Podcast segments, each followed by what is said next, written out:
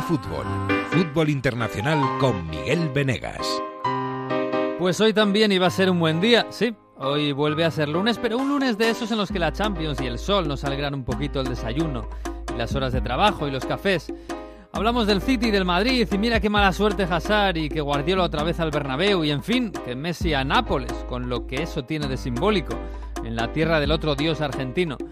Pero si el lunes pasado nos lo estropearon los idiotas racistas, este nos lo trae de cabeza el coronavirus. El pánico ha llegado a Italia, a un país que además de ser Europa y Occidente y motor de la economía, es también motor del fútbol. No hay ningún partido de Champions este- esta semana en el norte de Italia, pero de momento en el norte de Italia no se puede jugar a fútbol, de momento. Este fin de semana nos hemos quedado sin calcio en Bérgamo, en Turín, en Verona y en San Siro, Milán. La salud es lo primero, pero que pase pronto.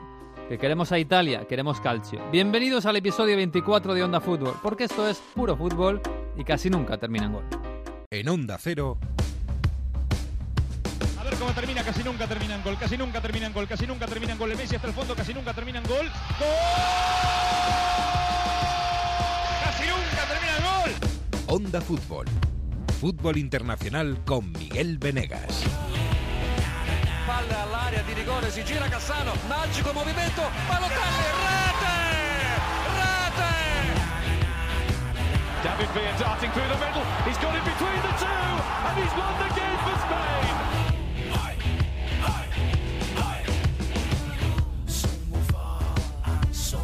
Y creíamos que la Champions iba a venir tranquila, ¿eh? Madre mía, madre mía la que tenemos esta semana. Está Jesús López por ahí, eh, UK, Conexión. Hola Jesús, muy ahí. buenas. Está, está, ¿qué tal? Está- oye, ¿qué tal estás? ¿Estás bien? Bien, yo bien. Correcto. bien. El aire está limpio. Eh, El aire de momento Bueno. está apagado, el aire acondicionado no vaya a ser, pero la garganta bien. Bien, bien, sí, porque además el invierno tampoco está haciendo mucho invierno por ahí arriba. Bueno, en Suecia están sin nieve, o sea, este invierno, madre mía. Eh, tenemos a Mario Gago, no sé cómo lo decirlo. eh, no sé, a ver. eh, eh, a En ver una si se- burbuja. Sí, sí, yo esta mañana he escuchado un sonido que me ha mandado. De. de y mira. Mario, Mario Gago, Turín, muy buenas. Oh, no, ah, espera que me quito la mascarilla. Eh, aquí estamos, aquí estamos, sobreviviendo al coronavirus. ¿Estás bien? ¿Estás bien, bien? Bien, temperatura, todo en orden, Sí. pero No- no por hay- el momento, ¿No tienes mocos? ¿No? Por el Nada. momento, bueno, algún estornudo de vez en cuando. Mm, Ay, ay, ay. No No, sé, sé. Bueno, no. aparte, aparte de bromas, eh, voy a decir que la ciudad, lunes, hoy, para que estoy escuchando luego con podcast y demás, eh, se nota bastante, ¿eh? Sí. Bueno, evidentemente, universidades, colegios, institutos, cines, gimnasios, museos, cerrado en Turín, en, eh, por lo menos estos dos días. Y es verdad que no ha habido muchos casos en eh, la ciudad como tal, pero el caso es que se ha propagado tanto en este fin de semana esos casos de coronavirus, han pasado de 20 prácticamente a más de 130 en apenas dos días. Y aunque los tres muertos que ha habido en Italia son gente mayor, que tenían otras enfermedades, de hecho la Sí. última era paciente oncológica, no, no han muerto solo de coronavirus, sí, sí. pero el miedo es a que se transmite tanto y, y que no se sabe cómo se transmite y que sobre todo que no hay un paciente cero, que la gente tiene miedo a eso, a, a saber que, que- que- que- que se quede encerrada en casa por culpa de una gripe, porque al final es una gripe Mm. muy particular, que no se sabe cómo se transmite y todo esto, pero los grandes casos de gripe, o sea, casi todos los casos son gente que, bueno, tiene un poco de mocos, fiebre está en casa Mm. y Sí, la ya mayoría está. de la Ahora, gente que tiene que, que lo tiene, eh, incluso hay gente que no lo nota, que no se da cuenta. Y la mayoría son, Claro. son síntomas leves. Eh, el problema es la propagación, ¿no? Claro, que está es una epidemia y que en Italia, que habéis pasado? A a 160 o algo así, de, de 0 a 160 en dos días, ¿no?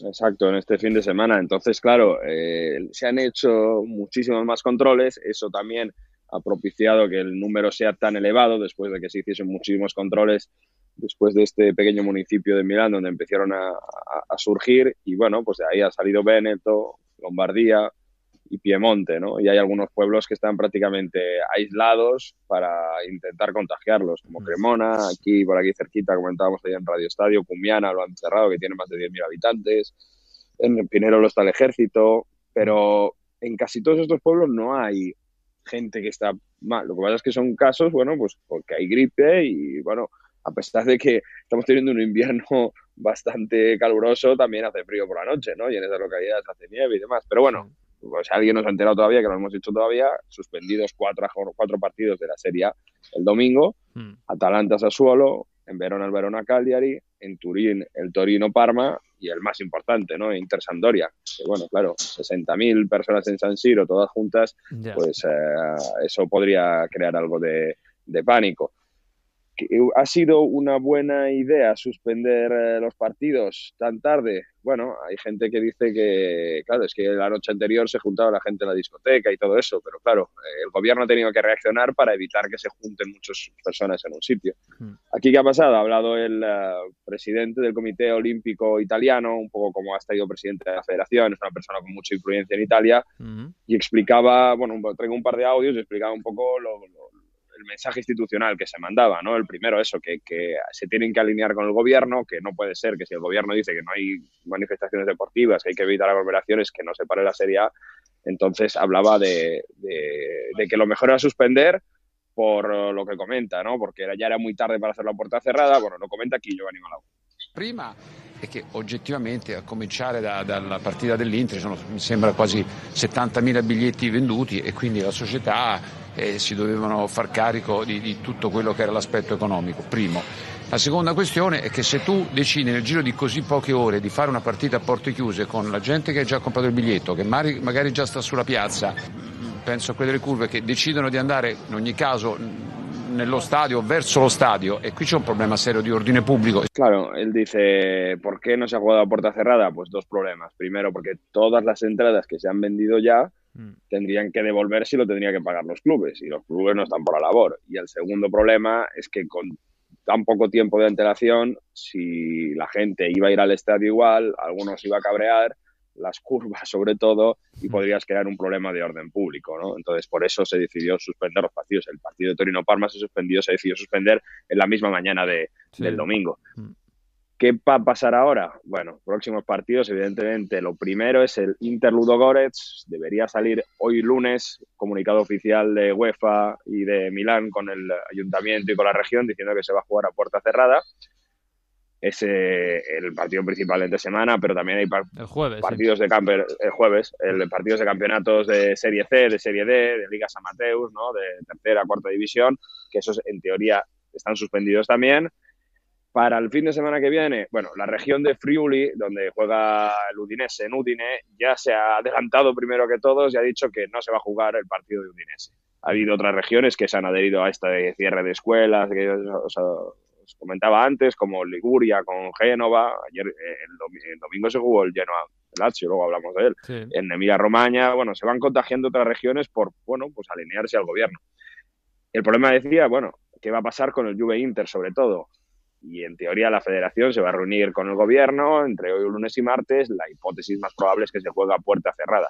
De todos modos, vamos a ver, es que el problema es que no se puede saltar, no se pueden suspender más partidos, no hay sitio en el calendario. Claro. Y esto es lo que decía también Giovanni Malagò ayer. Ho parlato con Marotta ieri sera, guardi l'ultima telefonata con Marotta è stata secondo me alle due e mezza di notte, poi ho parlato con la Lega Calcio e a quel punto eh, è chiaro che si naviga a vista perché non si sa anche lì l'Inter oggettivamente chi fa i calendari come quanto ovviamente eh, prosegue nelle sue avventure di Coppa Italia e di Europa League, però non, non, non avrebbe più un mercoledì o un giovedì libero eh, fino all'eventuale, sottolineo eventuale per rispetto ai tifosi del Napoli, ovviamente eh, della finale di Coppa Italia che è già stata fissata.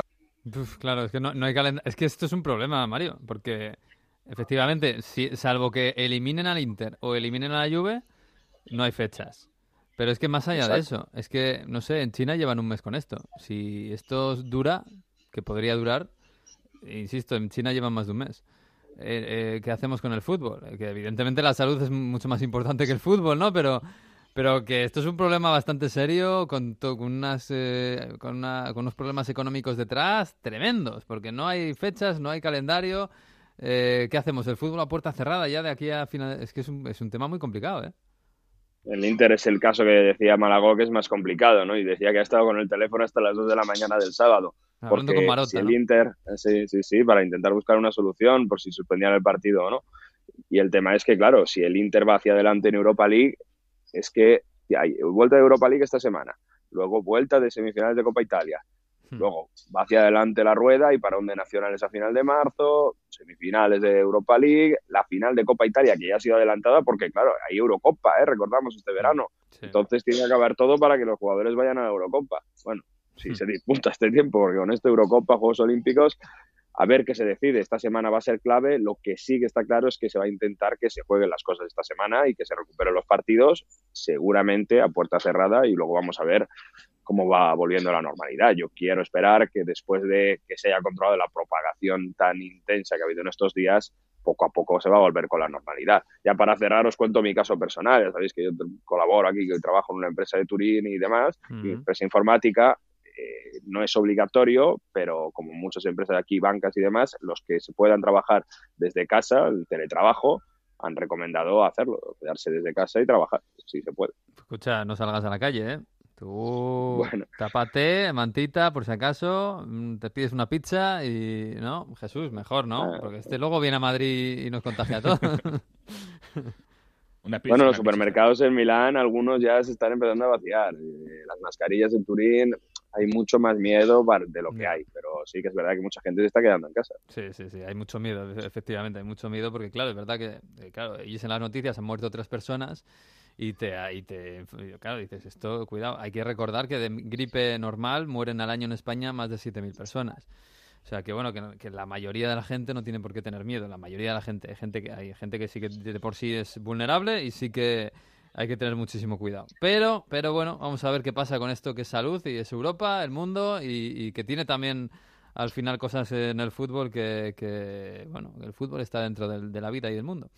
En fin, bueno, tenemos Champions esta semana. ¿eh? eh no dábamos, nadie daba un duro por algunas cosas que pasaron la semana pasada. Eh, nos, nos, han tirado mucho de las orejas con esto del Liverpool. Ya sabes que ahora, ya sabes que ahora para mucha gente Liverpool es una milonga y la Premier también, Jesús. En fin. Em, también, claro. también. Y de lo de, de lo de esta semana, bueno, a ver qué decimos, porque yo llevo tres meses, Mario, diciendo que el Napoli está mal, está en una crisis tremenda, eh, está más pensando en, en, salvar al equipo y salvar la temporada que en, que en eliminar al Barça. Pero bueno, el, el Napoli ha mejorado en estos dos meses, ¿no? Y solo ha perdido un partido en los últimos seis, me parece que era la estadística, ¿no? Y sobre todo ha mejorado en algo que yo creo que le va a venir muy bien contra el Barça, y es la organización defensiva y de cómo con Gatuso se ocupa, el equipo ocupa muy poco espacio, junta muy bien las líneas y le puede crear problemas al Barça para construir, con buena presión arriba y con jugadores clave que han vuelto a, gran nivel. El ejemplo más clave, el ejemplo clave es Fabián Ruiz, ¿no? Que con Gatuso le ha dado confianza, le ha dejado de poner delante la defensa, con la llegada de Dem está mucho más liberado y le permite hacer golazos como el que hizo este, este fin de semana, el que hizo también contra el Inter desde fuera del área en Copa Italia. Mm. Insigne también con mucha confianza, es el jugador con más talento, con más capacidad de improvisar y de ir contra el contragolpe y hacer daño al Barça yo creo que eso, eh, sobre todo, bueno, teniendo en cuenta que la liga lo único que tienen que hacer es meterse en Europa y también tienen esa semifinal de Copa Italia contra Inter que decíamos, pero eso les va a hacer que, bueno, no, van a ir a por todas a este partido y van a ir muy intensos, van a morder como les sabe hacer los equipos de Gatuso y de ahí pues yo creo que el Barça puede sufrir en San Paolo. Luego en Camp va a ser otra historia, pero yo creo que un Napoli bueno organizado le puede poner las cosas complicadas al Barça. Sí. sobre todo más incómodo de lo que era antes. no Antes era un equipo mucho más alegre, mucho más ofensivo. Eh, ahora con Gatuso se ha convertido en un equipo más, eh, más incómodo, que te presiona y que, no te deja jugar, más que un partido que antes podíamos haber pensado que iba a ser un partido de, goles. Eh, oye, yo eh, creo que deberían plantearle a Messi darle un circuito por las calles de Napoli y ponerle alguna canción, ¿no? Para el calentamiento. La pondrán seguro. ¿eh? La pondrán, ¿no? Seguro. tenemos oyentes jóvenes que a lo mejor no lo saben, pero esta música en San Paolo en los años 80 se hizo, bueno, se hizo célebre porque Maradona calentaba bailando con esta canción. Hombre, este martes en San Paolo, Mario, habrá que ponerla. Habrá que ponerla en, el calentamiento, que le den una pelota a Messi y que haga lo que quiera. La ponen siempre, ¿eh? Sí. La ponen siempre en todos los partidos, en todos los partidos de calentamiento de- del Napoli, o sea que eso no va a faltar, no va a haber ninguna duda. Y además, si ves a las redes sociales, están haciendo vídeos muy chulos, ¿eh? Sí. De comparación de los goles que marcaba Maradona con el Napoli con su zurda y lo están comparando con los que ha hecho Messi con el Barça y hay algunos que son verdaderamente parecidos. El partido está, bueno, hay un cartel de los dos poniendo el balón, hay imágenes evocadoras que, que sí, es el duelo de Messi contra Maradona, aunque Maradona ya no está en el Napoli. claro. Ay, qué bonito. Hay que llevarle al- a, a los murales eh, de Napoli sobre Maradona que siguen ahí. Que, bueno, Maradona sigue siendo. Maradona y John- Don Gennaro, ¿no? San Gennaro, perdón. San Gennaro, sí, sí, sí, ahí en el centro de la ciudad. Pues sí, va a ser un bonito partido, partido de ida, es verdad, eh, pero bueno, eh, con esta liturgia maradoniana con Messi, pues eh, va a ser un partido un poquito especial, más allá del resultado. Eh, bueno, del otro partido grande, grande, igual que la semana pasada el partido grande era el Liverpool contra el Atlético de Madrid, que el Liverpool la- su el campeón de Europa. Esta semana, Jesús, Real Madrid-Manchester City. No sé allí en, en, en City, iba a decir, en Manchester, cómo se plantean esto. Dado que el Madrid llega un poquito herido, quizás eh, un poquito más de optimismo, ¿no? Sí, hombre, se plantea yo creo que como la última oportunidad, ¿no? Por eh, todo el tema de la, de la sanción. Eh, ya ha trascendido que Guardiola, como esperábamos, pues eh, en sus eh, comentarios a los jugadores intenta utilizar esto como elemento para unirse, para estar más, más metidos en el choque, ¿no? Como diciendo, pues si nos sanciona la UEFA vamos a demostrarle a la UEFA lo que somos capaces de hacer eh, en el campo de juego. Y por ahí viene un poco la historia. Y yo creo que la, eh, la gran incógnita del- de la eliminatoria para mí es cómo lo encare el City. El City que ya viene de un año muy raro, eh, como decíamos siempre, pues desde noviembre prácticamente jugando sin objetivos. Eh, ahora con esta noticia que le habrá sacudido la plantilla seguro. Y es la gran incógnita, si va a ser el City espoleado de gran nivel o si al final todo lo que ha venido pasando, el dominio del Liverpool en Inglaterra, el tema de la sanción le va a acabar pesando no a la plantilla. Mm, Es para mí la clave de la eliminatoria en este momento. Pues vamos a llamar allí a Inglaterra, donde queremos eh, saber eh, la opinión de alguien que está bien informado de lo que es el Manchester City y de cómo llega al Bernabéu. Ya es un viejo conocido de Onda Fútbol. Luis Fernando Ristrepo, compañero de, de DirecTV. Muy buenas. Hola, ¿qué tal? Un abrazo para todos. Oh, ¿Qué tal? Muy bien. Aquí estamos. Pues aquí estamos con este partido, este Real Madrid-Manchester City, que le estaba diciendo ahora a Jesús, no sé, cada semana va cambiando un poco esto. Hace una semana el Madrid estaba muy bien, muy bien. Ahora parece que está muy mal, además sin Hazard. El Manchester City hace una semana parecía que se desintegraba con esta sanción de la, de la UEFA. Y bueno, ahora parece que llega un poquito, un poquito mejor. No sé tú cómo ves a- al City de Guardiola. Eh, sí, yo estoy de acuerdo con, con lo que ha afirmado Jesús, porque al fin y al cabo la historia del Manchester City es muy cambiante, pero ahorita hay un nuevo factor y yo creo que sería bueno ponerlo sobre la mesa, y es la parte motivacional. Eh, en las últimas declaraciones, Pep Guardiola, pues defendiendo al club, ha reiterado que eh, ellos se sienten víctimas de todo lo que está sucediendo y esto ha venido impactando en la parte motivacional. Él ha manifestado que todo el mundo, y ya incluyendo la UEFA e incluyendo todos los eh, aficionados de los otros equipos y todos los medios de comunicación en Inglaterra, están en contra del, del Manchester City. Y en eso, eh, pues lo ha venido trabajando y motivando a los jugadores partiendo de eso. Incluso ya hemos visto a Kevin De Bruyne diciendo lo mismo, que él quiere ganar entonces la Champions antes de que caiga esta suspensión injusta para demostrar que sí son un gran equipo. No sé, puede ser que esta ese panorama apocalíptico de hace una semana pues antes sirva de motivación al final para que el Manchester City pueda eh, imponerse en esta eh, en estos partidos de Champions. Mm, Apelar un poco a ese sentimiento de víctima, ¿no? Este, nos atacan todos. Eh, Jesús, incluso eh, me decías que, que- que incluso Guardiola en rueda de prensa se le ha preguntado y estaba un poco, un poco enfadado, ¿no? Sí, bueno, ha habido dos fases. Justo después de, la, de conocer la sanción, la rueda de prensa en tres semanas, eh, Guardiola estaba un poco más al ataque y ya después han querido olvidarse un poco del tema. Incluso hemos visto al jefe de prensa del City interviniendo en las ruedas de prensa para que ya no le preguntasen más sobre el asunto. Mm. Es decir, que han colocado un poco su mensaje eh, y después han intentado eh, ya no darle más vueltas al tema, pero sí es verdad que vimos eh, en tres semanas a Guardiola en modo, diría, con un puntito beligerante, ¿no? Respondiendo eh, al ataque con, con, otro ataque. Incluso a su ex equipo, al Barcelona, eh, le apuntaron a unas declaraciones de Bartomeu apoyando la sanción y la decisión que había tomado la UEFA y, y Guardiola contraatacó. A ver. Don't talk too loud. Barcelona, my advice, don't talk too loud because uh, everybody's involved sometimes in in situations. So, but we're going to, to appeal, and hopefully in the future we can we can play the Champions League against against Barcelona.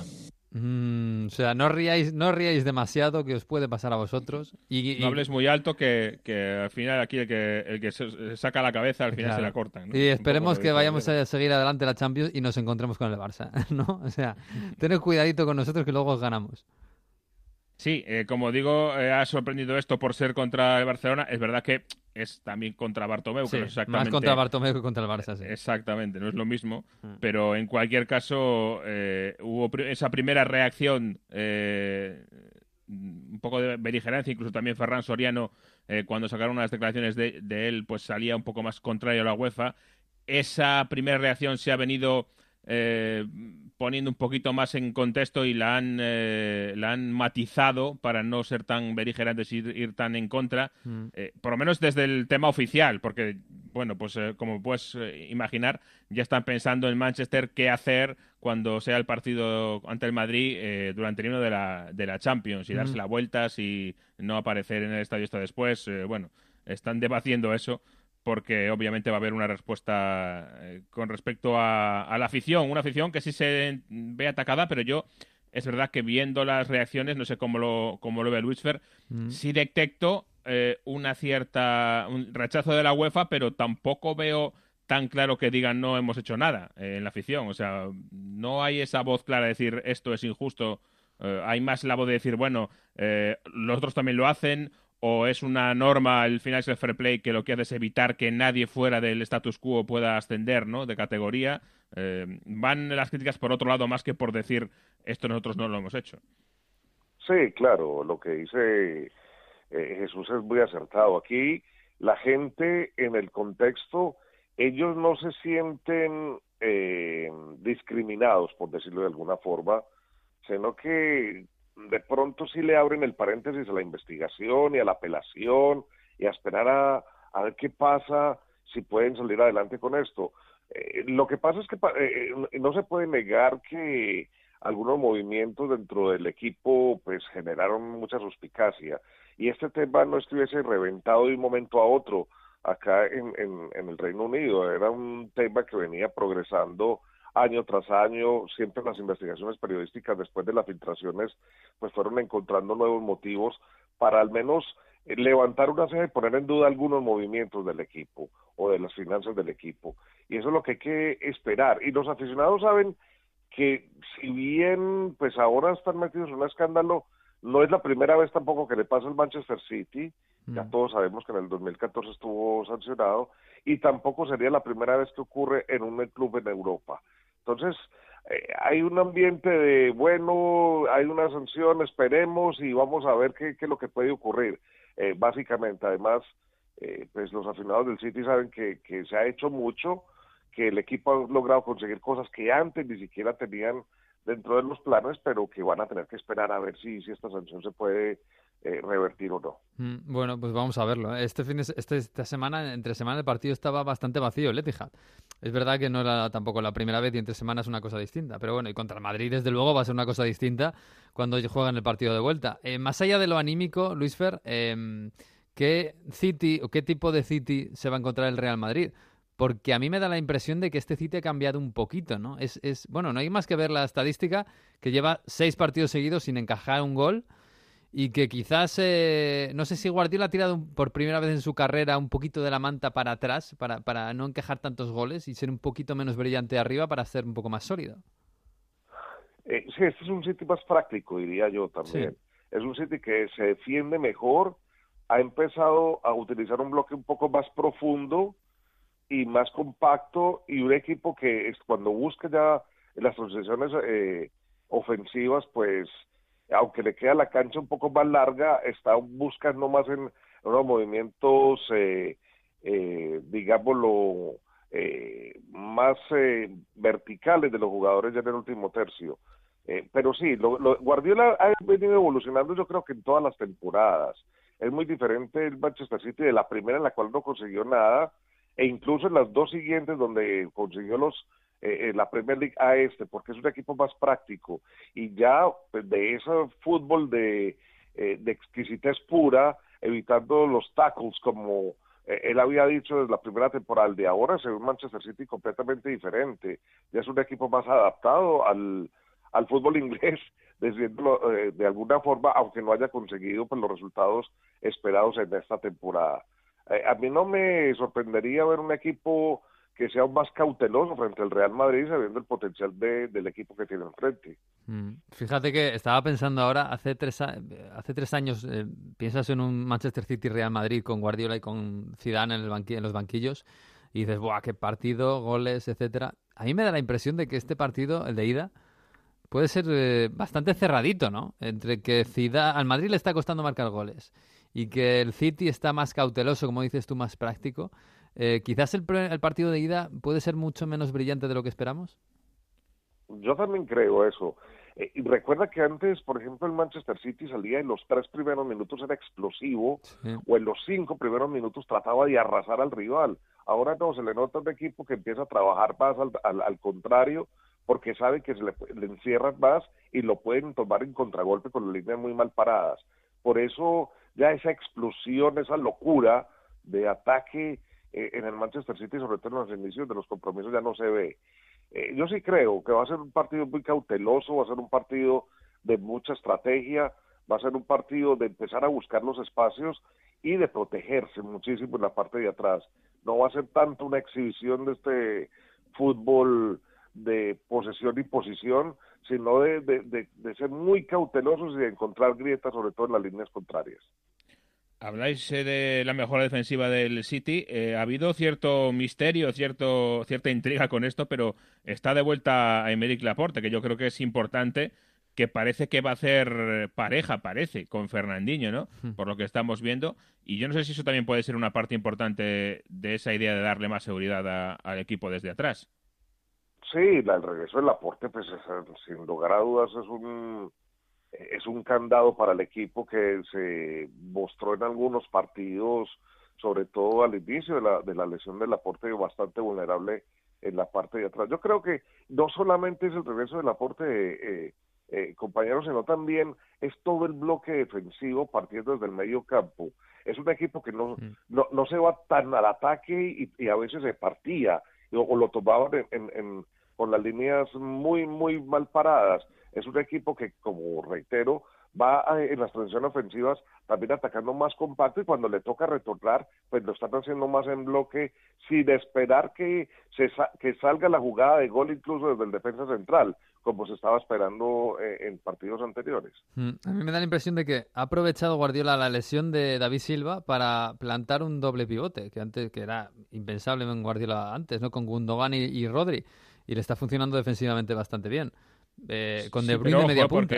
¿Mm? Esa misma idea con Fernandinho y Gundogan, eh, yo creo que la puso, por ejemplo, el año pasado en el, la famosa eliminatoria ante el Tottenham, ¿Mm? eh, en casa del Tottenham en el partido de ida, y le salió muy mal con Ya. Gundogan y, y Fernandinho. Entonces, es una idea que lleva Guardiola eh, jugando con ellos desde hace tiempo, porque Gundogan es un mediocentro eh, que, digamos, con pelota es fantástico, pero eh, siendo el ancla, si es un equipo que te exige defensivamente, eh, tiene alguna laguna, algún problema, y, y, por ahí busca esa mezcla, ¿no? Con Rodri en este caso, ahora que Mm. Fernandinho está más atrás, y Gundogan. Eh, parece que a, a, fuerza de trabajarlo más y con un equipo un poco más, eh, digamos, frágil en defensa, le está funcionando. Es verdad que se va a enfrentar algo muy distinto contra el Madrid y contra el Tottenham el año pasado. Contra el Madrid, sobre todo en el Bernabéu, pues Mm. va a intentar llevar la alternativa y, y la iniciativa del equipo blanco. Y por ahí a lo mejor está mejor eh, mejor tirado eh, esa idea de, de, jugar con esa especie de doble pivote que incluso a veces con Fernandinho hasta es un tribote dependiendo Sí. cómo se, se haga. Sí, porque Fernandinho es el central titular de Guardiola número uno. O sea, yo recuerdo que Fernandinho en el Shakhtar era el medio centro ofensivo del equipo. Y ahora se ha convertido en el central titularísimo de, de Guardiola. O sea, si acaso hay duda quién juega junto a él, ¿no? Si juega Laporte o juega Otamendi, supongo que jugará Laporte. Pero vamos, el, el Walker, Fernandinho, Laporte, Mendy lo tenemos claro. Sí, yo creo que por ahí van, los tiros, sí. No, y también para, para destacar es la evolución de Fernandinho en esa posición, porque es que el Mm. primer- eh, al comienzo siempre le ganaban la espalda, lo tomaban eh, mal parado y ahora es un hombre que ya pues eh, está cumpliendo más con esas funciones de, eh, de cortes, de diagonales y de coberturas. Y, y hablando un poco de la función del mediocampo, de lo que decía Jesús, ya no es tan eh, antihigiénico, decirlo de alguna forma, eh, ver a un Rodri que le toca a veces ser raspador, sacar las funciones de picapiedra, a veces le toca pararse y, y hacerlo, ¿no?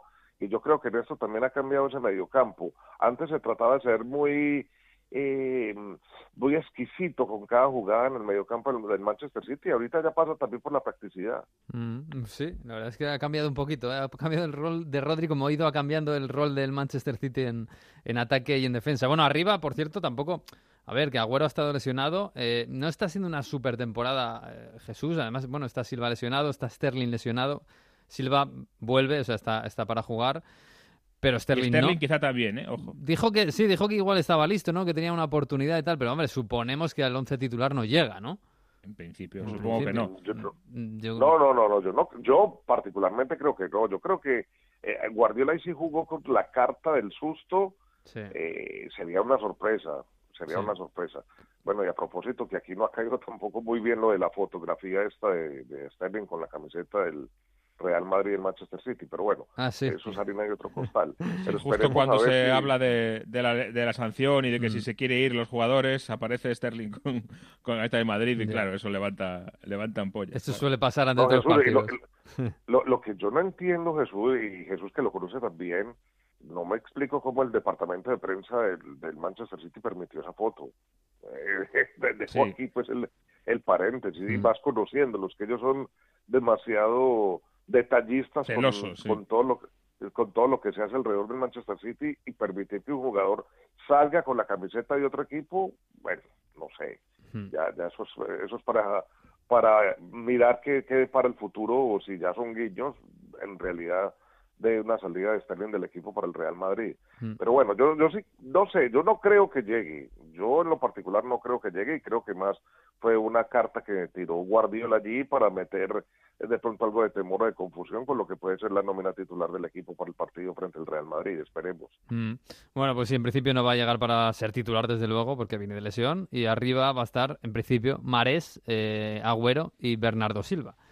Imaginamos, eh, salvo que entre por ahí David Silva, que también viene de lesión. Bueno, vamos a ver, vamos a ver. Eh, Es ¿Esperáis? De todos modos, eh, perdón, hay que recordar que aunque, como dices, eh, no parezca tan exuberante este equipo, Mm. sigue siendo el máximo goleador de la Premier, ¿eh? Lleva 68 Sí. goles en ve- 27 partidos. Sí, sí, sí, más que Liverpool, o sea que... Sí, Agüero, que estaba pensando que, igual tampoco está en su mejor momento, ha tenido una lesión y, es, y está a un gol de ser el pichichi de la Premier. O sea que también que Agüero sigue siendo el Kun Agüero, uno de los mejores delanteros de la Premier y de la historia reciente de la Premier, sin duda.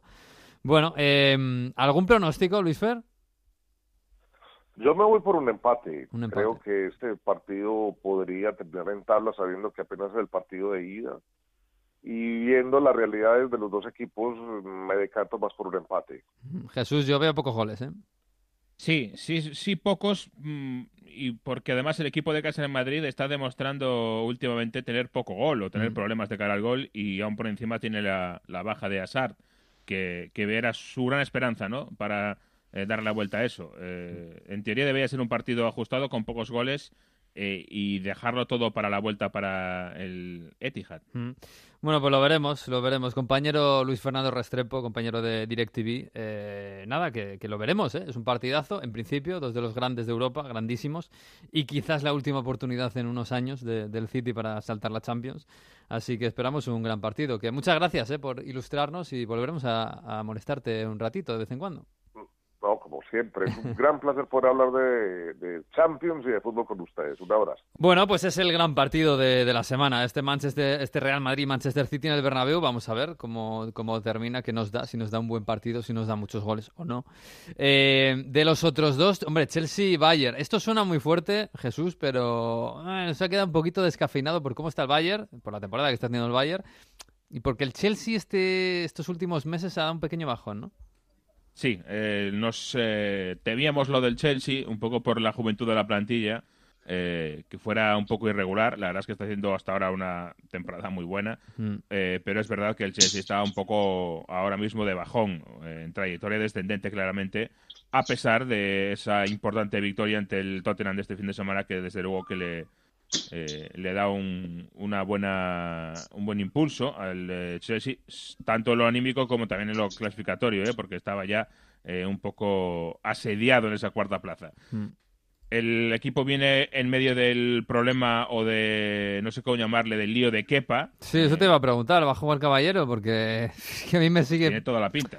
Joder, es que a mí me sigue pareciendo un poco negligente poner a Caballero, ¿eh? Eh, que, que Caballero ha hecho una gran una gran carrera, pero hombre, eh, que Paz mejor que Caballero, estando mal, ¿eh? Eh, Yo creo que esto lo tenemos que mm, enmarcar, me da la sensación, en, en una, entre comillas, pelea sorda entre, entre Lampard y la directiva. Mm. Si Lampard se eh, fiase de que la directiva iba, por ejemplo, a tratar de vender a Kepa en este verano eh, sin mayores problemas porque lo diga Lampard, no pasaría esto. Seguiría eso, imagino, Kepa y luego en verano lo vendes mucho mejor. Claro. Cuando se ha decidido hacer este paso tan público eh, y tan claro, es porque no se fiaba de que la directiva le hiciera caso y por, y por lo tanto trata de forzar la situación. Ha decidido que Kepa no es su portero e intenta decir, pues si no me traéis a otro, yo juego con Willy. Mm. Yo creo que esa es la lectura de la situación. A partir de ahí, eh, ¿podrá recuperar Kepa la, la confianza de, de Lampard? No lo sé. El problema de Kepa yo creo que eh, son sus números. Eh, es decir, en varias estadísticas de porteros en la Premier League, Kepa está en los últimos lugares. No es tanto este fallo visible o esta cantada, sino más bien es un, un continuo, con lo cual eso es más difícil de, de levantar, creo yo. Si es que no ha habido, además de eso, algún tipo de problema entre, entre, entre portero y entrenador, que no nos hayamos enterado, pero se entiende que no, no nos tenemos noticia de eso. Mm. Con lo cual es una situación muy delicada y a partir de ahí, pues eh, luego está la posición del delantero, por supuesto. Ese es el problema. El otro día jugó Giroud y marcó un gol, Mm. pero aún así... Sí, pero estaba es- desaparecido Giroud hasta el otro Sí. día. Mm. Y, y es otro problema porque Ebran ha perdido un poco el sitio porque eh, después de una primera buena primera mitad de la temporada ahora eh, ha perdido la pólvora y no tiene un reemplazo claro. Y escuchamos aquí a Lampard pidiendo claramente al final del mercado de invierno eh, refuerzos y no han llegado. Eh, vamos a ver cómo puede capear el temporal el Chelsea. Bueno, pues vamos a ver, ¿eh? porque sí que parece muy igualada esta eliminatoria, este primer partido incluso en Stamford Bridge, el Chelsea contra el Bayern de Múnich, que al Bayern el viernes le costó horrores ganarle al colista. Es verdad que, bueno, con la mente más puesta en este partido que otra cosa, el Bayern sigue siendo el Bayern y sigue teniendo un- una gran plantilla. Dije, Mario, eh, la Juve contra Lyon. Yo creo que la Juve es el mayor afortunado de este sorteo de Champions, porque el Lyon está, está muy mal, ma- más allá de que no está de Depay, más allá de, de Ryan Cherky y todo lo que podemos estar soñando con el futuro de este jugador, pero, pero parece un partido facilito, ¿eh? Han fichado un centrocampista brasileño también, ¿no? Que, que empieza a jugar con, con Rudy García, pero sí, eh, es verdad que la Juve, aunque no jugando bien, viene en inercia positiva, sobre todo si no, de Cristiano Ronaldo, que lleva inercia mar- positiva de marcando goles. Sí, pero ve la Juve, pero la Juve no, ¿eh? O sea, a mí me da la sensación de que en los últimos partidos está sosteniendo a la Juve Cristiano totalmente. ¿eh? Sí, sus goles, es verdad que le buscan mucho, ¿no? Ya este fin de semana prácticamente la tuvo que empujar a, a puerta vacía, ¿no? Con, con un cuadrado que está haciendo de extremo y que está aportando muchísimo, ¿eh? Es una, una, es una opción ofensiva que, que da mucho, ¿eh? Cua- Cuadrado en el 4 de 3 alto. Ya lo hizo contra el Atlético de Madrid, si os acordáis, en el primer partido de la fase de grupos de Champions, que marcó un golazo. Pues ahí, ahí aporta bastante. Y Vival está bastante bien, ¿eh? No marcó este fin de semana, pero dejó detallitos. Eh, tiene esos golpes de calidad, marcó un golazo de falta hace dos semanas y ofensivamente tiene muchas opciones para, para incluso ganar en el Lyon ya esta semana. Higuaín Atrás está- ha vuelto Kelino, Higuaín está lesionado. con, con, con lumbalgia, ¿es, no? Sí, sí, sí, problemas en la espalda. Pjanic eh, también, bueno, vamos a ver si llega, pero estuvo lesionado y, y viene tocado. Lo, lo bueno para Sarri es que Chiellini fue titular en, eh, en, en Ferrara y previsiblemente, bueno, si está bien, eh, veremos a ver si juega o lo deja para el Juve Inter si se juega, ¿no? Pero es verdad que sin un juego constante y sin una sensación de dominar tanto los partidos, la Juve tiene capacidad de sobra y sobre todo jugadores con táctico, con técnica de ataque para, para derribar al Lyon. Sí, como dices tú, ha tenido bastante suerte. Ahora, pensar en la Juve en favorito para la Champions tendría que mejorar mucho en sensaciones y en juego en las próximas rondas. Sí, pero bueno, de momento para seguir adelante no, no, no le hace falta mucho más. Es verdad que Lyon ha fichado a Bruno, el brasileño que decías tú, ha Este, fichado, sí. ha fichado a Cambi, que también está haciendo goles, eh, el delantero. Pero, uff, aún así el Lyon está en un momento de transición bastante complicado. ¿eh? Y la Juve, bueno, a, ver, a mí la Juve últimamente me parece que está, que está que está un poco bajo de juego, pero Cristiano está bien. Así que para esto le vale, le vale. ¿Veis alguna sorpresa en estos cuatro partidos que tenemos esta semana? El- el- porque sorpresa sería que el Nápoles le ganara al Barça, que el Lyon le ganara a la Juve y no sé, no sé si decir que el, que el City le gana al Madrid en el Bernabéu también sería sorpresa. Yo digo que el Napoli no pierde contra el Barça Que no y que el Chelsea no pierde contra el Bayern. Bueno, eso sería más o menos normal, tampoco, ¿no, Jesús? Está, está valiente, hombre. Eh, yo creo que alguna sorpresa va a haber, pero más en las vueltas que en las idas, ¿eh? Mm, Porque al final las idas eh, son un poco más eh, eh, difíciles. Eh, todo el mundo va con el freno de mano un poco echado. sí. Pero bueno, yo es que las sorpresas posibles las veo más para mí. El Bayern el favorito eh, y, y el, eh, el Barcelona. Son las eh, las dos eliminatorias más proclives a sorpresas. Lyon, Juventus lo veo más complicado que haya ninguna sorpresa. Sí. Y el Madrid City me parece una eliminatoria muy incierta, con lo cual, ¿qué sorpresa puede haber? No, no, no, para mí no sería sorpresa ni que ganase el Madrid ni que ganase el City. No, no, hombre, sería sorpresa a lo mejor que el Barça dejara la eliminatoria ya resuelta en Nápoles o que el City mm, le ganara más de dos al Madrid o algo así.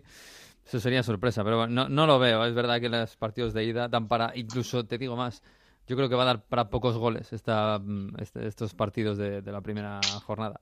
Por lo menos hasta que se retire la norma esta del, del bar doble de los goles fuera de casa, ¿no? sí, claro, sí, sí. El- la- Oye, y en, eh, sí. sí, sí, no, iba a decir que digo ya, y en Europa League que el Ajax remontará al Getafe o qué?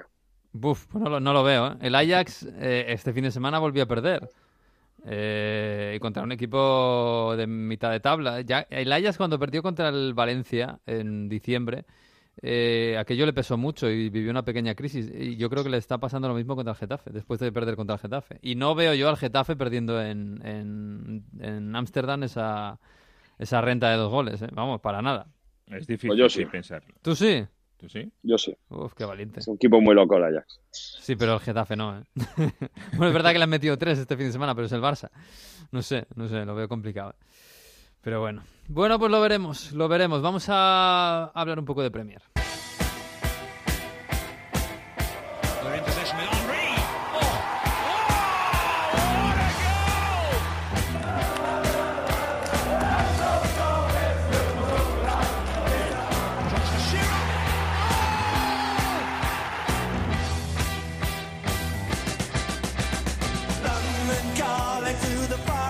Pues sí, esta música que no la metemos últimamente mucho, pero esta semana ha cumplido 40 años de Clash, no de Clash, sino el, el- el disco, el álbum de London Calling.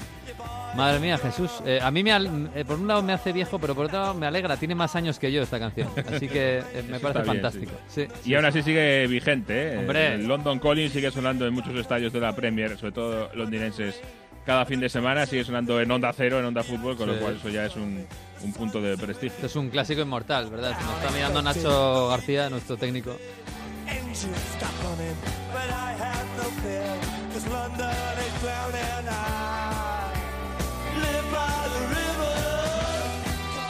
Bueno, pues en London, en London este fin de semana hemos tenido precisamente un derby, que no es un derby, derby, derby así, un hot derby, pero es un partido por la Champions y ahora mismo está la Champions muy caliente. Yo diría que lo único caliente ahora mismo que está de verdad en, en la Premier y gracias a la sanción es eh, la lucha por la Champions y, y ahí se midieron el Chelsea y el Tottenham, Jesús. Y el Chelsea que venía de perder ante el United, o sea que venía doblemente exigido Mm. eh, y consiguió sacar el, el examen adelante. eh, y uno de los grandes eh, temas o de los grandes motivos del partido fue eh, el esquema de ambos conjuntos, porque el Chelsea varió para jugar con esquema de tres centrales, Antonio Contismo, recordamos, Sí. y resulta que el United hizo lo mismo, eh, le igualó ese esquema.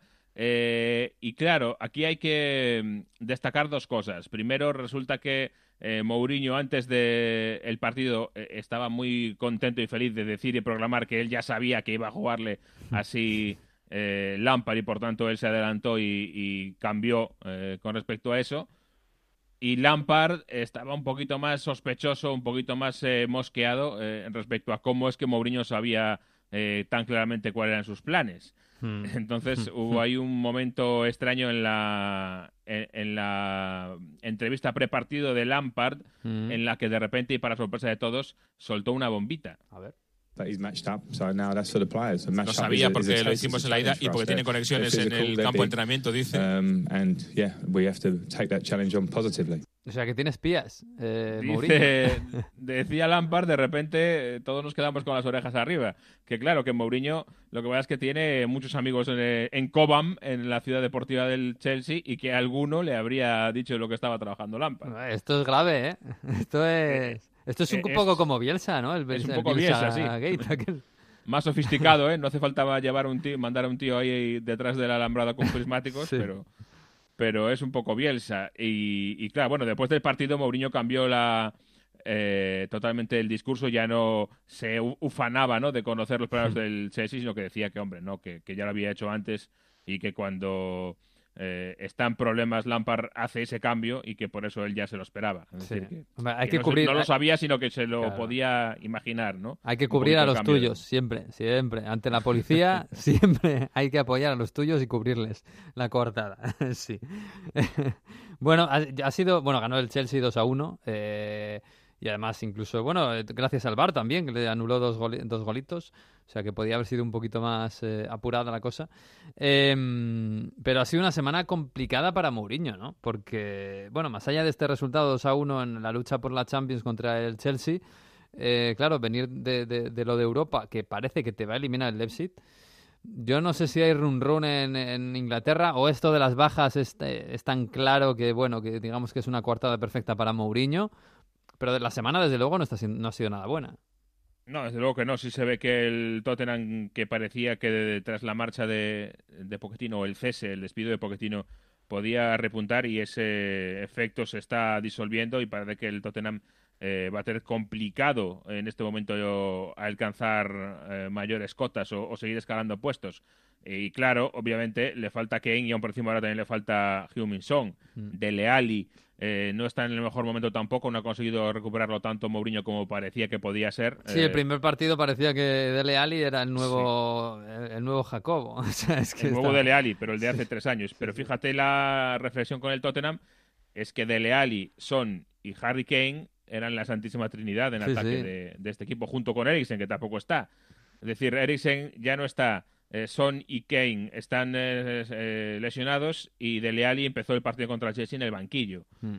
Es decir, que claro, eh, la base de ese gran equipo, eh, por lo menos en ataque, ya no está. Hay que construir otra cosa y sin fichajes no es tan fácil. Hmm. Y de eso se quejaba Mourinho, que obviamente no ha dudado en utilizarlo como excusa eh, para esta mala semana o esta mala racha de resultados. Uh, you just look to Chelsea. Played the striker of the world champions. On the bench was the striker, or after Harry Kane, the second striker of the England national team. And in the in the stands, the second striker of Belgium national team. We have zero strikers on the pitch, zero strikers on the bench, and zero strikers in the stands. We have two in the hospital. Bueno, sí, a ver, ti- tiene razón, ¿no? Dice, dice que, claro, miraba al, al Chelsea, tenía al delantero de la selección campeona del mundo, que es Giroud, ¿eh? Que tampoco es, ¿sabes? Que no es Griezmann, es Giroud. Que tenía el banquillo al suplente de la selección inglesa, que es Abraham, que es el suplente de Harry Kane, que es el suyo, que está lesionado. Y en Bueno, la grada veremos, tenía ¿eh? a Batshuayi, ¿no? Que es el suplente de la selección belga. Vamos, que él no tiene delanteros. Es verdad que no tiene delanteros. Que pero él tenía bueno, cero delanteros en el campo, cero delanteros en eh, el banquillo y dos en el, en el hospital. en el hospital. A ver, eh, sí y no, ¿eh? porque también tenía Lucas Moura, Mm. que ha jugado de delantero. Eh, yo lo que me estoy pensando ahora mismo es que pensará el Tottenham de no haber renovado o no haber conseguido renovar el contrato a Fernando Llorente. Mm. Recordemos que estaba en este equipo, se marchó en verano libre Mm. y anda que no le hubiera hecho falta y no le hubiera hecho no hubiera solucionado cosas llorante a este equipo en esta temporada, ¿eh? Mm, pero incluso, joder, que ha tenido una... Que lo de Harry Kane tampoco es de ayer. Que es verdad que lo de Son es muy mala suerte, pero Son tampoco es delantero. Centro. Tampoco, sí. Y, y ha- has tenido la oportunidad en diciembre, en enero, de fichar un delantero. Y has fichado a Berwin, que tampoco es delantero, que es, que es extremo, que de repente ahora ya es titular, pero viene del PSV Eindhoven.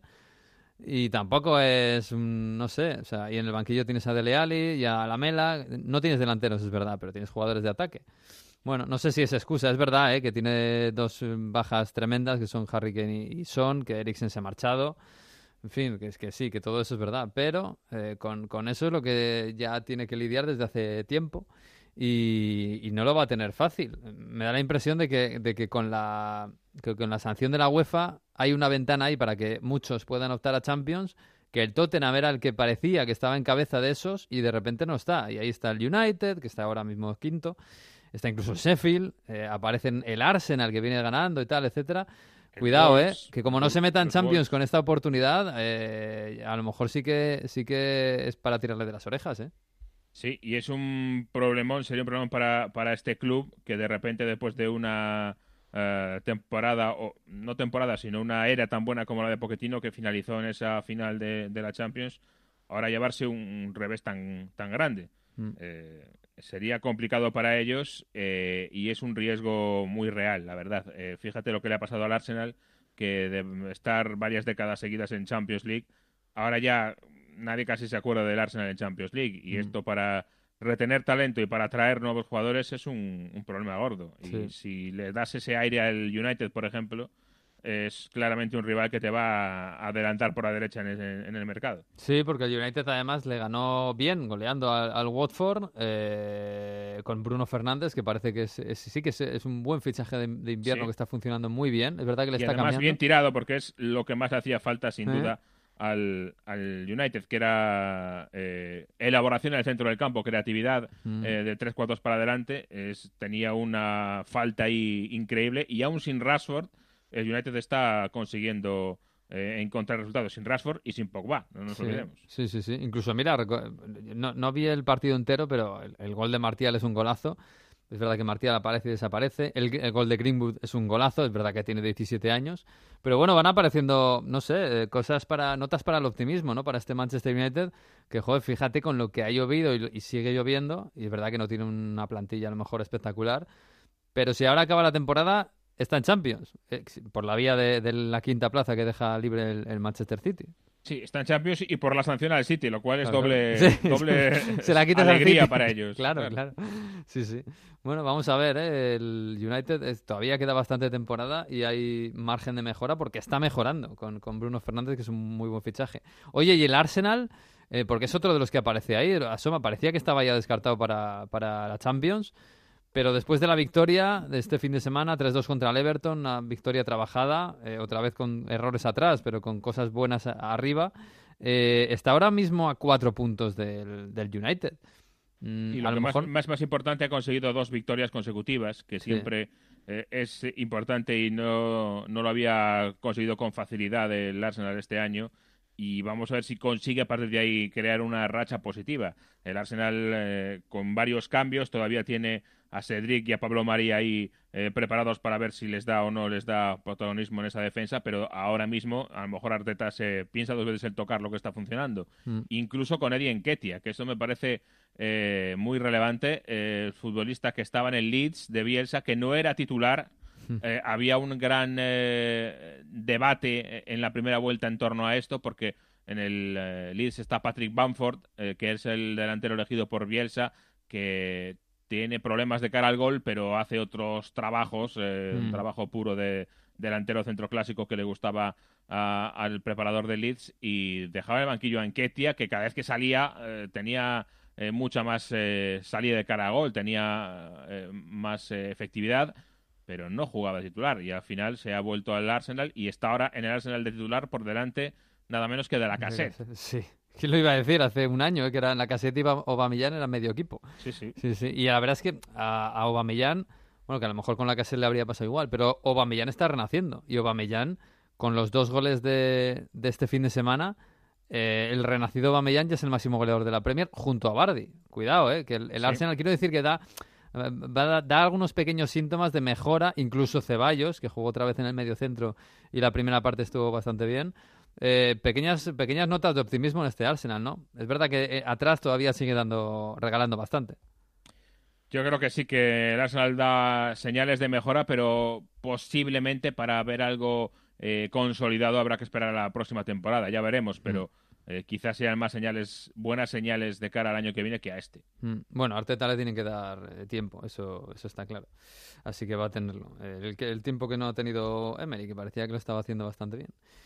Bueno, eh, pues nada, Jesús, eh, el Leeds, por cierto, ganó este fin de semana, eh, con un golito de Pablito Hernández, está ahí arriba, el equipo de Bielsa, el equipo de, de Gaby Ruiz y de, y de Víctor Horta. A ver si... Lo pasó mal en enero, eh, pero parece que está recuperando un poco el, el pulso. Es que la Championship es infinita, eh, Jesús. Madre Sí, mía. es- Hablamos es de la segunda división en España, pero es que la Championship en Inglaterra es todavía más larga. Madre mía. Eh, en junio, bien entrado junio, tendremos la famosa final del playoff en Wembley, que es lo Mm. que termina un poco el año futbolístico de Inglaterra. Hasta entonces, anda que no hay que pegarle patadas a este balón. ¿eh? Mm, sí, sí, desde luego. Bueno, pues nada, la semana que viene hay derby de Manchester, ¿no? Así que, yo qué sé. Bueno, eh, vamos a ver qué es lo que sucede primero entre semana, porque va a marcar mucho lo que pase. Y este año, fíjate que al, al United eh, al final eh, no se le da tan mal el City, no tanto como diría el papel. eh, es verdad que en, en la eliminatoria de Copa eh, se llevó la, el gato agua el City. En el partido de Liga, recordemos, en el Etihad ganó el United. Vamos a ver, desde luego que al City no le viene muy bien ese este derby aquí en medio de la eliminatoria con el Madrid. No, desde luego. A ver lo que pasa el miércoles, porque de eso dependerá bastante el 11 que saque contra el United y luego el partido contra el United. Pero bueno, es verdad que al City la liga ahora mismo no debería preocuparle demasiado. Así que, bueno, vamos a ver. Bueno, vamos a, a ver qué nos trae el italiano esta semana. Ma se dovessimo spiegare in pochissime parole il complesso meccanismo che governa l'armonia del nostro amore, basterebbe solamente dire, senza starci troppo a ragionare, che sei tu che mi fai stare bene quando io sto male e viceversa, che sei tu che mi fai stare bene quando io Bueno, Mario, tú dirás. La semana pasada me acabaste convenciendo. Esta, no sé, me va a costar más.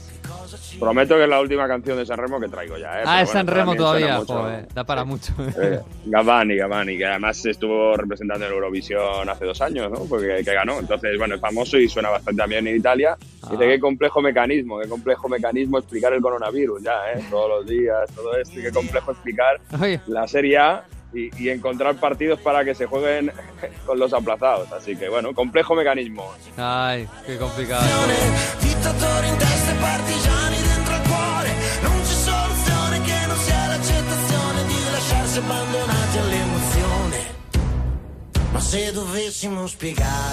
Bueno, no está mal, ¿eh? No está mal, no está mal. Te doy un aprobado. Tanto Tengo que decir una cosa. Dime. Tengo que decir una cosa respecto a la canción del año de la semana pasada de Pingüinos Tácticos Nucleares. El número- desde que sonó en Onda Fútbol número uno en Italia, ya estaba el No me número dos digas. tal.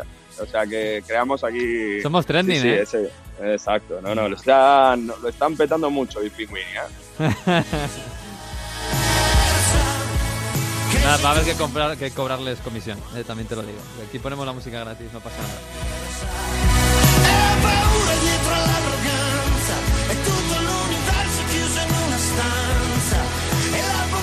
Pues sí, en Onda Fútbol hay un pequeño espacio para el pop italiano también.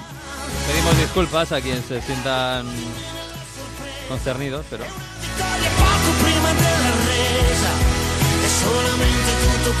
Bueno, Mario, que no jugó el Inter este fin de semana porque en Lombardía no se podía jugar, pero sí la Juve y la Lazio, que bueno, de momento son las que siguen ahí con el pulso, ¿no? Los dos equipos, haciendo, bueno, no sé si haciendo la goma por esto de la Champions la Juve contra la Spal, pero bueno, todo sigue igual.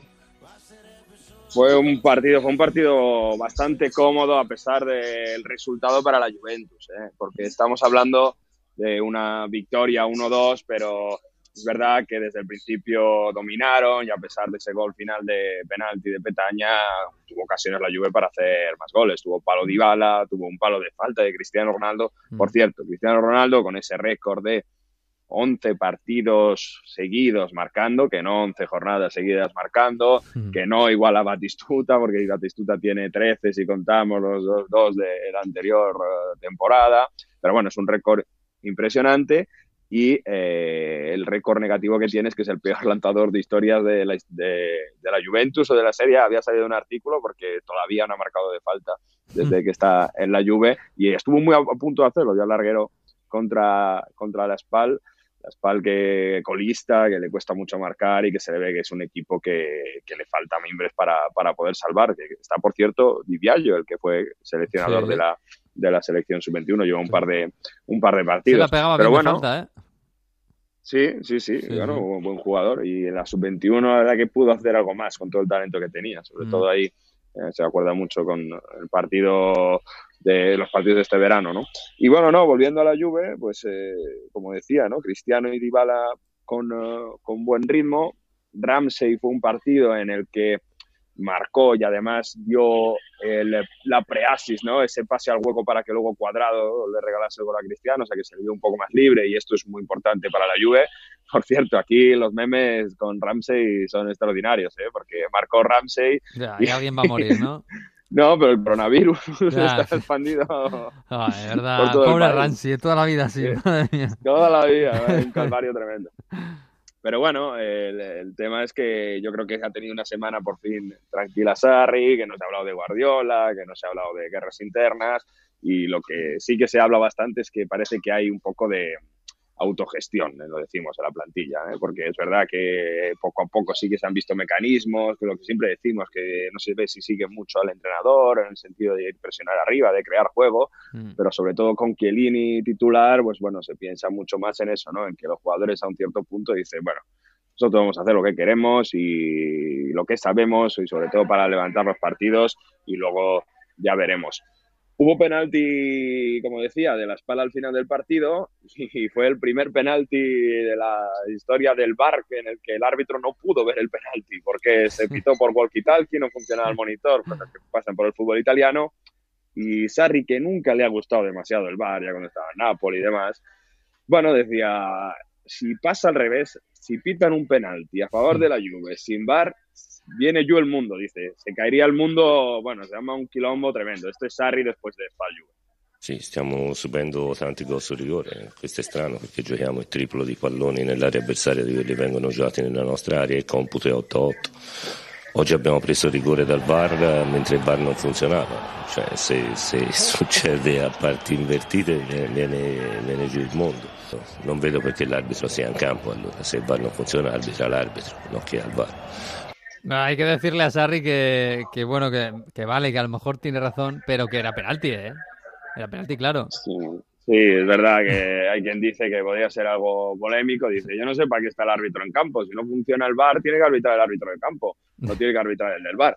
Y luego reflexiono sobre algo que es verdad que es bastante curioso. Ocho penaltis a favor de la Juventus y ocho en contra, ¿eh? Son muchísimos para penaltis en contra de la Juve. Es verdad que ha habido manos de De Liga ahí que han tenido tema, pero en esta ocasión fue Rugani y es verdad que, bueno, la baja de Chiellini ha traído un poco de inestabilidad, y ha recibido el gol otra vez la Juve. O sea, además fue Rugani, no nada, son- nada más irse Chiellini. O sea, hizo el Sí, cambio, exacto. metió a Delic en vez de a Chiellini y Rugani hizo el penalti, que fue, joder, ¿tanto se nota? No, hombre, es casualidad, ¿no? Y es verdad que tampoco llegó esa acción en la SPAL y, y poco más, ¿no? Pero la Sí. defensa de Rugani de League, de, bueno, no da esa seguridad. Por cierto, recordemos que Demiral, que fue una, una muy buena sorpresa los partidos que jugó, sobre todo en diciembre, no se va a perder todo lo que queda de temporada, ¿no? Que no, no lo hemos comentado últimamente, pero bueno, de ahí tiene central la Juve también. Yo creo que, que para bastante tiempo. O sea que es verdad que si van evolucionando de Ligue y de Miral deberían ser una, una pareja para, para el futuro poco a poco que, que puede ser importante. Mm. Y bueno, entramos en esa semana Juve-Inter.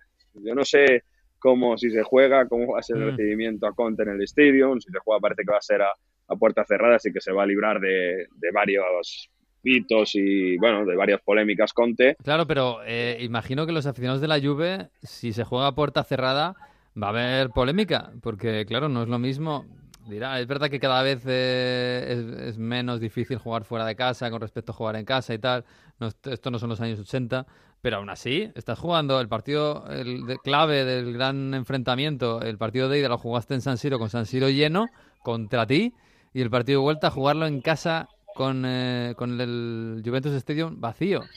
Sabes que es un que es un también es verdad que es mala suerte, ¿no? Pero es un Bueno. es un agravio. También puede decir el Inter que llega a menos 6 porque no se ha podido jugar el Inter Sampdoria y que podría Ya, ya, pero eso lo recupera. 3. Pero eso lo va a recuperar.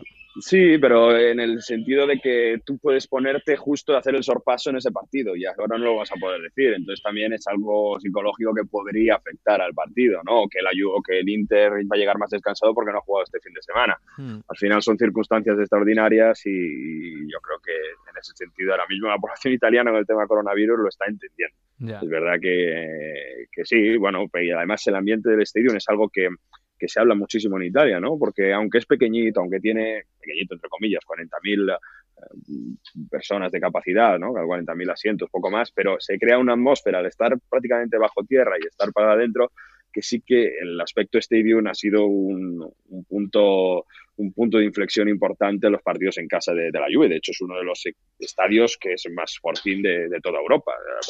El Sarri todavía no ha perdido en casa, por ejemplo. Ya. E incluso partidos que se le han puesto muy, muy cuesta arriba. Pero vamos a ver, ¿eh? recordamos que se quería que se quitase la estrella Conte del Stadium, del Museo de la Juve, por irse al Inter. Vamos a vivir una semana en medio de todo el coronavirus y todo esto que, que va a haber eh, bastante tensión contra Antonio Conte y, y a ver cómo, cómo se lleva. Pero yo creo que el gran beneficiado de esto es la Lazio, ¿eh? porque la Lazio ahí tranquila, jugó su partido, ganó, con Inmóvil que sigue marcando goles, con un salen muy bien los partidos, en las primeras partes eh, con muy buena intensidad, es el este fin de semana contra el Genoa desde el principio ya marcando, y el tema de Inmóvil es tremendo, ¿eh? porque está a solo nueve goles del récord histórico de más goles en la Serie A que consiguió Higuaín en el Napoli, 36 goles, Mm. y faltan 13 jornadas.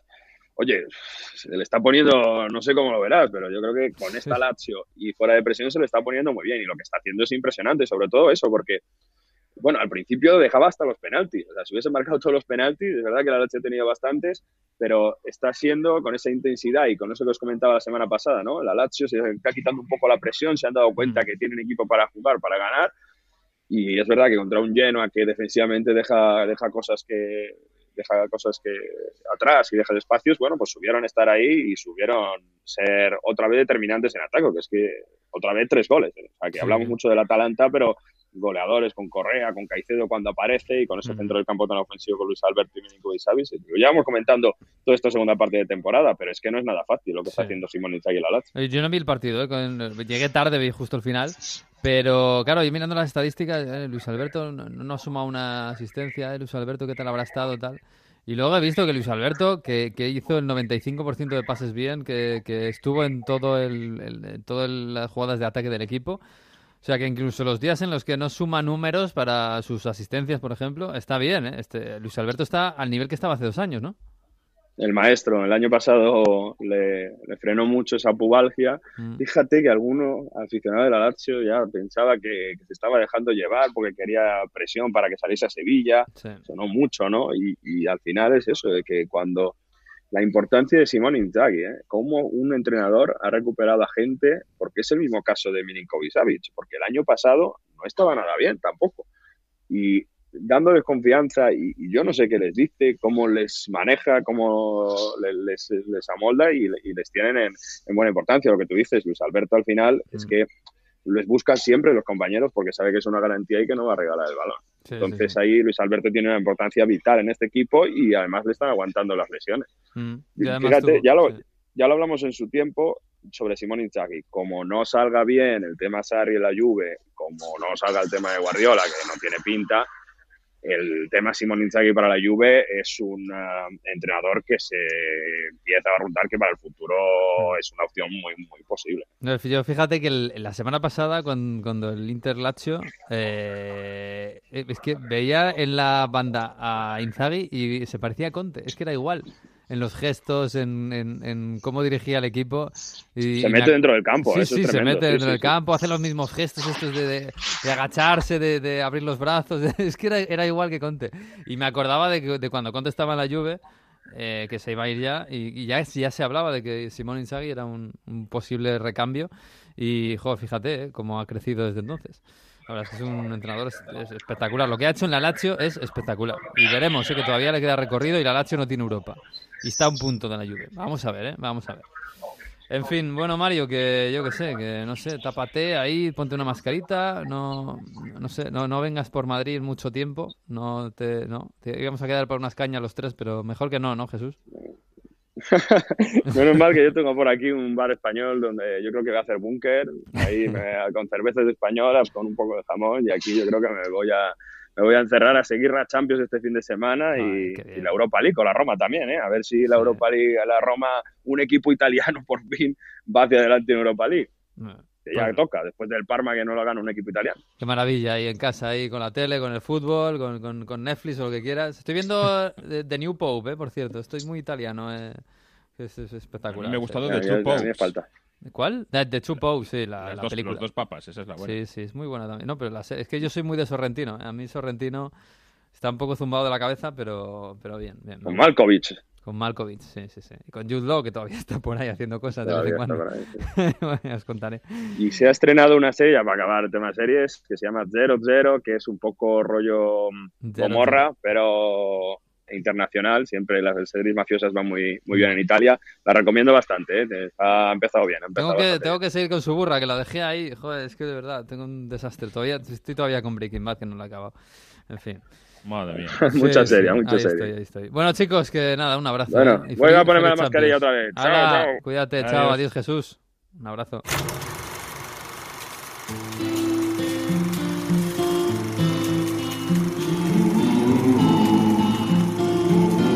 Pues nos vamos a marchar, vamos a marchar, pero antes ha vuelto de sus dolencias varias eh, nuestro profesor, el profesor Víctor Gómez, que trae su lección de historia futbolística 2019-2020. Un nombre que define a la ciudad de Sheffield es el de cuna del fútbol. En 1857 se fundó el club más antiguo de fútbol del mundo, el Sheffield Football Club, comenzando así una larga tradición futbolística en la ciudad del acero. Pero su historia y tradición no termina solamente aquí.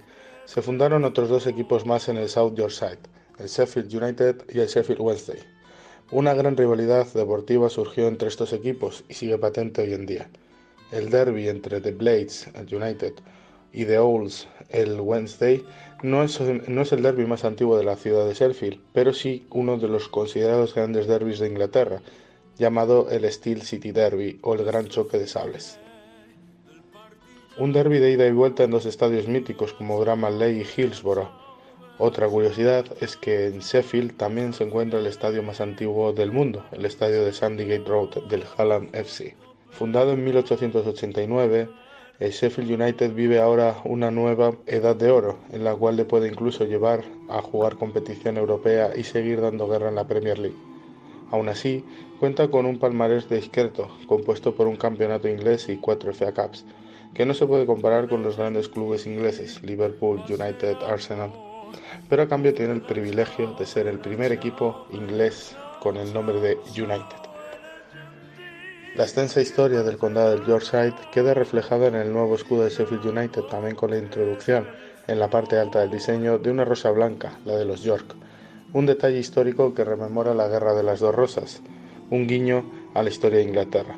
Las rosas rojas de los Lancaster y la blanca de los York fueron utilizadas por estas casas beligerantes en la larga guerra civil para distinguirse y que terminó con la fusión de las mismas en una sola roja rosa de doble color como símbolo de la unión del poder de Inglaterra en la casa de los Tudor.